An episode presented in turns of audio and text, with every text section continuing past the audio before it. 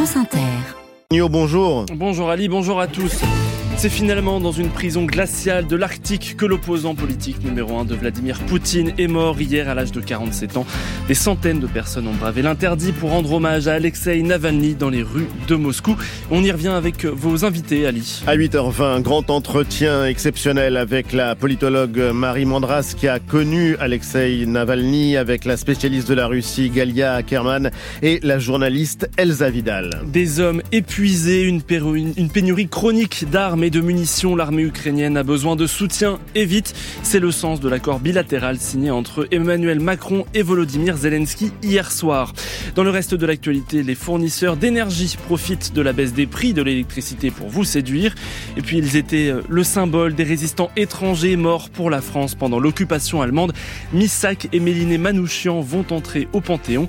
Une BD, une BD relate leur combat. France Inter. Vladimir Poutine est donc débarrassé de son ennemi politique numéro 1. L'infatigable militant anticorruption Alexei Navalny est mort hier à l'âge de 47 ans dans une prison de l'Arctique. Et malgré la chape de plomb imposée en Russie par le maître du Kremlin, des centaines de personnes sont descendues dans les rues de Moscou hier pour rendre un dernier hommage à l'opposant, Sylvain Tronchet. Les autorités de Moscou ont eu beau mettre en garde les habitants en leur rappelant que tout rassemblement interdit pouvait les conduire en prison. Des centaines de Russes ont quand même défilé hier devant le monument aux victimes du goulag, place Loubianka pour déposer des fleurs comme Oleg. Cet homme a amené beaucoup de gens vers la politique. Il a montré que nous pouvions nous battre et influencer les autorités pour que notre pays devienne meilleur. Le monument est situé juste à côté du siège du FSB. C'est donc entouré de policiers que ces Russes sont venus rendre un dernier hommage à Alexei Navalny, la plupart d'entre eux persuadés que le Kremlin est responsable de sa mort, comme Natacha. Ils l'ont tout simplement poussé à bout. Il a passé plus de 300 jours en cellule d'isolement. Et lorsqu'une personne dort sur le sol en pierre avec très peu de nourriture, c'est un homme que l'on conduit à la mort. C'est une grande tragédie pour toute la Russie.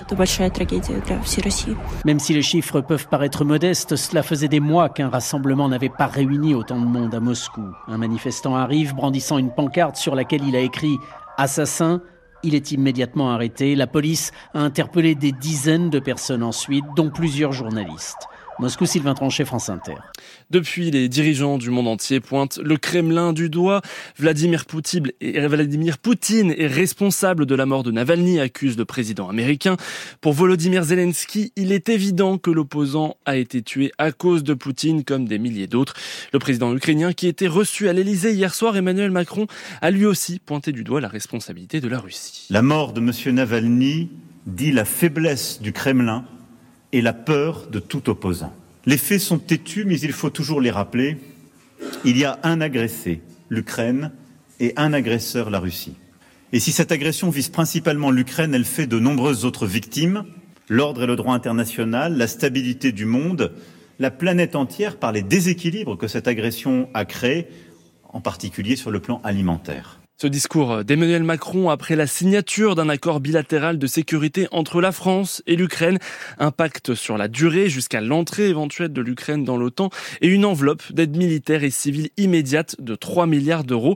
Et ce n'est pas trop pour ces soldats ukrainiens qui manquent de tout.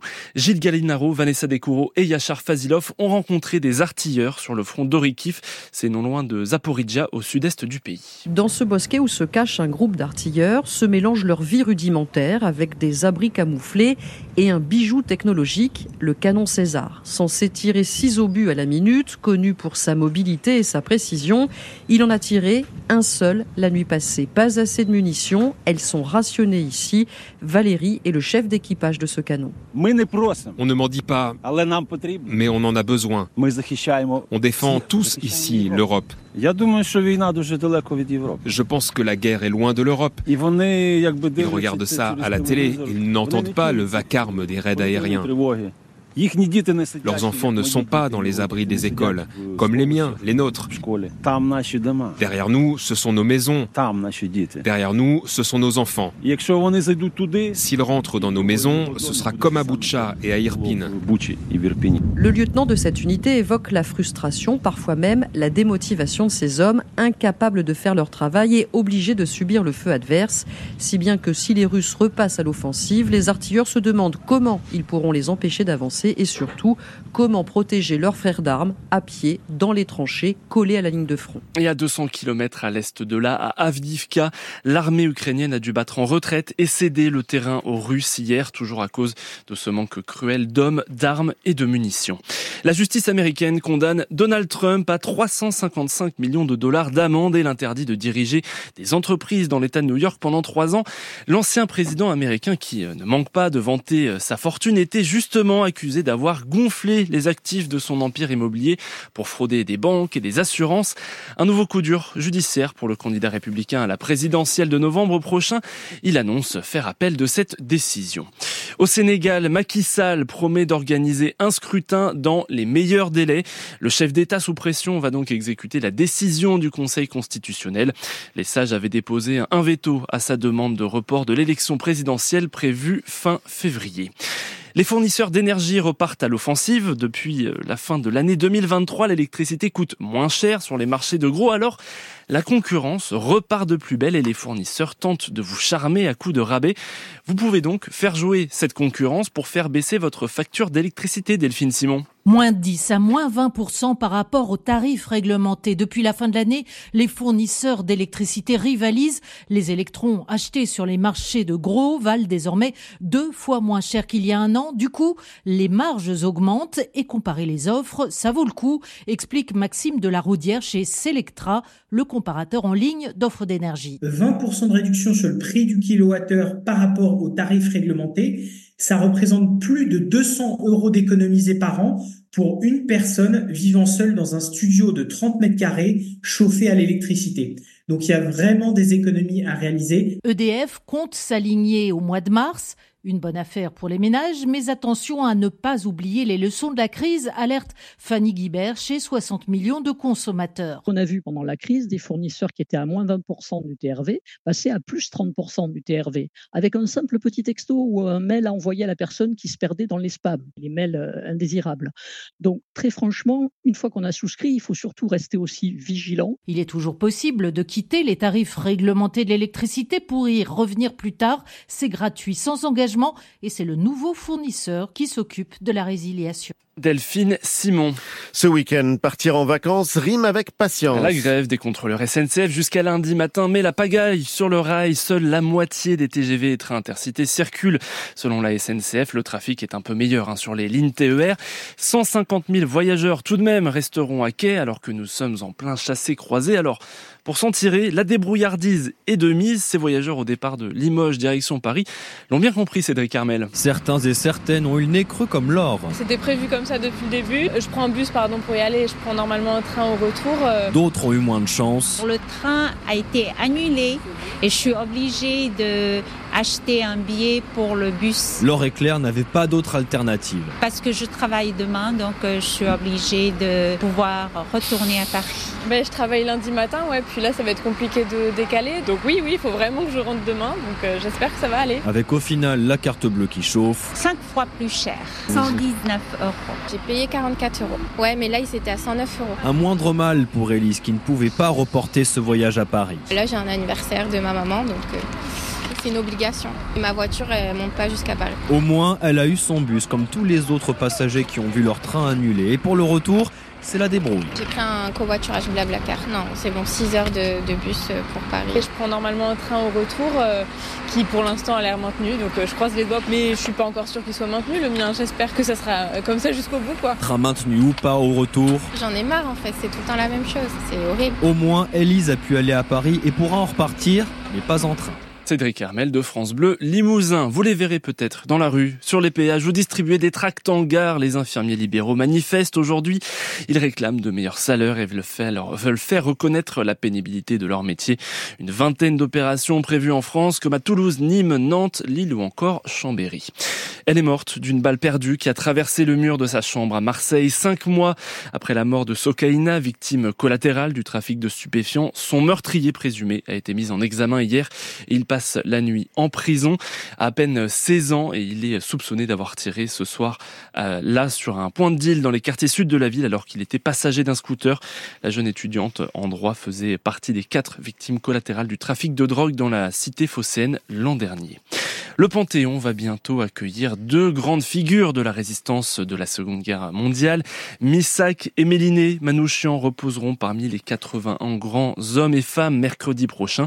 Et pour l'occasion, les éditions Dupuis publient une bande dessinée. Missak, Méliné et le groupe Manouchian, les fusillés de l'affiche rouge, retracent le parcours des 22 autres fusillés du groupe Manouchian, Gabin Bokeh. C'est une œuvre nécessaire que l'on reçoit comme un devoir de mémoire. L'album raconte à la fois l'histoire d'amour entre Missak et Méliné, survivants du génocide arménien, devenus figures de la résistance étrangère en France pendant l'occupation, et aussi l'histoire du groupe Manouchian.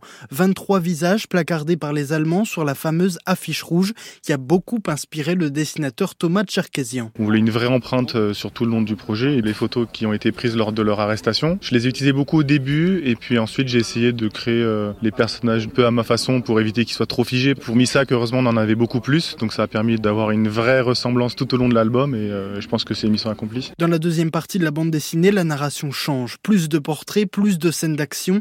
La lutte contre le nazisme devient le centre de tout. L'accent est mis sur les opérations menées par le groupe Manouchian à Paris entre 41 et 43, une volonté de l'auteur Jean-David Morvan. Une bande dessinée peut pas régler tous les problèmes du monde, j'en ai bien peur, mais au moins créer des étincelles, voilà, créer une petite idée de se dire ah bah oui, finalement peut-être que les étrangers euh, peuvent aider la France. Et c'est pour ça qu'elle avait besoin d'être documentée historique pour euh, montrer qu'on n'est pas dans l'idéologie à travers son récit, on comprend mieux les motivations et le parcours de ces martyrs érigés en symbole de courage auquel la nation fera hommage mercredi. Missak, Méliné et le groupe Manouchian, les fusillés de l'affiche rouge, c'est aux éditions Dupuis. 8h12 sur Inter, le journal des sports. Bonjour Nicolas Perronnet. Bonjour Ali, bonjour François. Alors, la guérison se confirme du côté de l'Olympique lyonnais. Et eh oui, le grand malade de la Ligue 1 visiblement va beaucoup mieux, hein, totalement requinqué, même avec une nouvelle victoire hier soir en ouverture de la 22e journée. Cette fois, c'est Nice, le dauphin du PSG, qui en a fait les frais, euh, battu un but à zéro au Groupama Stadium. Troisième victoire consécutive en championnat pour euh, l'OM, qui est 11e ce matin. L'horizon s'éclaircit, reconnaît le buteur Aurel Mangala. Superbe d'émotion. Je pense qu'il faut savoir garder un score et c'est ce qu'on a fait. Donc, j'ai trouvé que l'ambiance était très bonne. J'ai trouvé un groupe euh, souriant, qui, savait où il voulait aller. Quand tu gagnes des matchs, euh, le moral est tout de suite euh, meilleur. L'état d'esprit est bon. Je vois que les joueurs se battent les uns pour les autres, euh, même s'il y a des gens qui sont sur le banc. On sait que les joueurs qui sont sur le terrain doivent donner tout et qu'il y aura des autres qui peuvent les remplacer aussi quand ils sont fatigués. Donc voilà, l'état d'esprit est, très très bon et c'est tout ce qu'on nous souhaite. Hein. Il ne faut pas s'enflammer, il faut toujours rester concentré, les pieds sur terre et continuer à aller de l'avant. Et avec cette défaite, l'OGC Nice hein, pourrait perdre sa deuxième place ce week-end, de voir s'envoler le Paris Saint-Germain qui joue à Nantes ce soir. L'occasion pour le PSG de creuser euh, encore l'écart euh, en haut du classement et pour Kylian Mbappé de soigner ses statistiques avant le grand départ en fin de saison. Et eux aussi aimeraient marquer l'histoire. L'équipe de France de waterpolo peut le faire ce matin. En tentant de décrocher à Doha la première médaille mondiale du waterpolo français, les Bleus visent le bronze euh, aux mondiaux dans la petite finale face à l'Espagne. Un gros morceau, Jean-Pierre Blimaud, mais les tricolores ont un atout majeur, le jeune Thomas Vernou, véritable révélation du mondial. C'est un peu notre Mbappé, notre Wembanyama à nous, dit de lui le capitaine des poloistes tricolores. Thomas Vernou a en effet éclaboussé ce mondial de sa classe et surtout frappé un grand coup médiatique en marquant le but décisif en quart de finale pour battre les champions du monde en titre. À 21 ans, le Marseillais est déjà le leader de cette équipe française qu'il tire vers le haut, servi par son physique hors norme, 1m96 pour Obama 105 kg. Beaucoup de talent et encore une marge de progression, tout pour faire le buzz et attirer caméra et micro à 5 mois des Jeux Olympiques en France le capitaine des Bleus, Hugo Cruzilla, aimerait presque qu'on parle un peu moins de lui. C'est un garçon très intelligent, euh, de valeur. C'est pas quelqu'un qui va prendre la grosse tête du jour au lendemain. Néanmoins, je pense que c'est pas facile, même si c'est des bonnes choses, que des commentaires extrêmement positifs. Je pense que ça doit pas être facile non plus pour lui. Et comme le jeune homme n'a pas qu'un seul talent, il sait aussi jouer du piano et poursuit des études d'ingénieur à Polytechnique Marseille. Dans l'eau, sa rapidité lui permettrait de s'aligner dans un championnat de France sur 50 mètres en nage libre. Rapide, il l'a aussi été pour rejoindre les Bleus avec une première sélection en équipe de France dès l'âge de 14 ans. Les poloistes français à l'assaut d'une première médaille donc dans un championnat du monde. Le coup d'envoi c'est à 9h30 et puis elle les médailles elle les collectionne les biathlètes françaises grande favorite du relais féminin des mondiaux de Nové Mesto en, République tchèque. Ce sera en début d'après-midi. La France est en tête du classement des nations avec 8 médailles dont la moitié en or. Merci Nicolas Perronnet. C'était le journal de François Chagnot. Il est 8h15. La météo.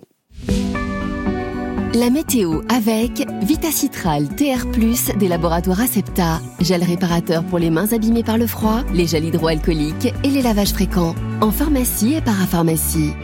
Céline Dacosta, encore un peu d'humidité aujourd'hui. Oui, surtout entre les Pyrénées et le Grand Est. Ce sont les restes de la perturbation d'hier qui traînent encore un petit peu et qui apportent quelques gouttes. Elles vont se décaler dans l'après-midi vers le centre-est. Près de la Manche, on a aussi un ciel un petit peu plus couvert. Là aussi, on pourra avoir quelques bruines. Entre les deux, entre les deux, ce sera plutôt lumineux avec une alternance de nuages et d'éclaircies, ça toute la journée. Grand beau pour la Corse, sur les Alpes et près de la Méditerranée, après dissipation d'un petit voile nuageux présent ce matin. Et puis on a quelques valeur un peu plus fraîche ce matin. Mm, oui, c'était prévu. La moyenne va de 5 à 9 degrés sur quasiment tout le pays. Un petit peu plus sur le quart nord-ouest, entre le centre-est et près de la Méditerranée, où là, c'est plus 10 à 13 degrés. Ce sera encore très doux cet après-midi, avec une moyenne de 11 à 15 degrés du nord au sud, 11 à Besançon pour la plus basse, 13 à Brest et Dijon, 14 à Paris, à Limoges, 15 à Caen et Biarritz.